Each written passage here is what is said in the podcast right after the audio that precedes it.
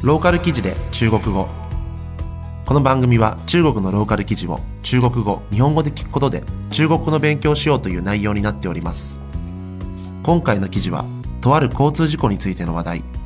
たくさんの荷物を運んでいたマイクロバスが横転し道路に散乱した大量の小箱。そこに自分の郵便物があるのではないかとネットで心配する人がたくさんいたようです。それでは記事の単語から見ていきましょう。ローカル記事で中国語。それでは記事の単語を見ていきましょ面包车，面包车，うマイクロバス貨物車。翻，翻，ひっくり返る。快递，快递，郵便物。それでは記事を見ていきましょう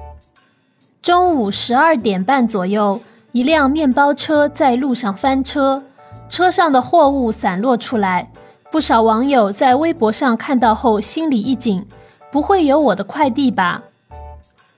昼の12時半ごろ1台のマイクロバスが道でひっくり返り車内の貨物が散乱しました多くのネットユーザーはウェイボーで僕の郵便物は含まれていないよねと心配になったようです面包车翻车后，四脚朝天躺在地上，车顶部已经凹了进去。根据现场网友提供的照片可以看到，面包车的后门已经打开，不少纸箱子从车里散落出来。マイクロバスはひっくり返った後4つの車輪は仰向けとなり車の上部はへこんでしまいましたネットユーザーが提供した現場写真からは後ろの扉が開き 中からたくさんの紙や箱が散乱している様子がうかがえます由于照片中从车上散落出来的箱子个头都不大，不少网友担心车上拉的货物有可能是他们双十一购买的物品。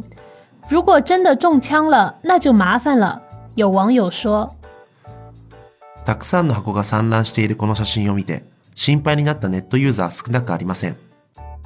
このマイクロバスは彼らがダブルイレブンで購入したものを運んでいた可能性があるのですもし本当に私の荷物だったら面倒だとあるネットユーザーは言います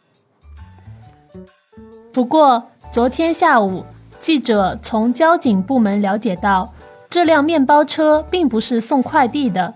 据介绍，当时这辆面包车在行驶过程中突然发生爆胎，车辆失控，造成翻車。しかし昨夜午後記者が警察に話を伺ったところこのマイクロバスは郵便物を運んでいないことが判明しました当時運転中突然タイヤがパンクし制御を失いそしてひっくり返ったということです车上两人，驾驶员锁骨受伤，乘客并无大碍。面包车上装的并不是快递，而是车主自己拿去销售的食品货物。車に乗っていた両名運転手は鎖骨を怪我し乗客には大きな怪我はありませんでした。マイクロバスは郵便物を運んでいないものの自分たちで購入した食べ物などの貨物を運んでいたということです。このニュースはシエンタイカイバーからの出展です。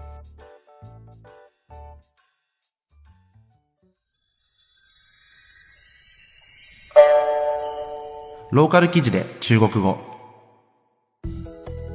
それでは記事の単語のおさらいをしていきましょう。面包车，面包车，マイクロバス貨物車。翻，翻，ひっくり返る。快递，快递，郵便物。いかがだったでしょうか、えー今回の単語の一つ目のこの面包車、ね、面包はまあパンって意味ですよね、えーパンの車と書いて最初これ見た時に、まあパンの移動販売でもしている車のことかなと思ったんですけど、えーそうじゃなくてですねこのマイクロバス。まああの写真とかも上がってるんで見てほしいんですけれども、まあ、パンの形をした、まあ、ちょっと丸っこい感じの、えー車ですね。なのでまあ小型の、えー貨物車っていう感じでしょうかね。はい。でまあ大型のトラックは、えーカーツーというふうにちなみに言います。で、えっともう一個のクワイティですね、えーまあ、ネットショッピングというのがすごい流行ってるんで、えー、クワイティって言葉も、まあ、よく、え耳にするようになりました。えーローカル記事で中国語はこのように中国のネットニュースを取り上げて中国語の勉強をしようという内容になっております。それでは次回をお楽しみに。再见。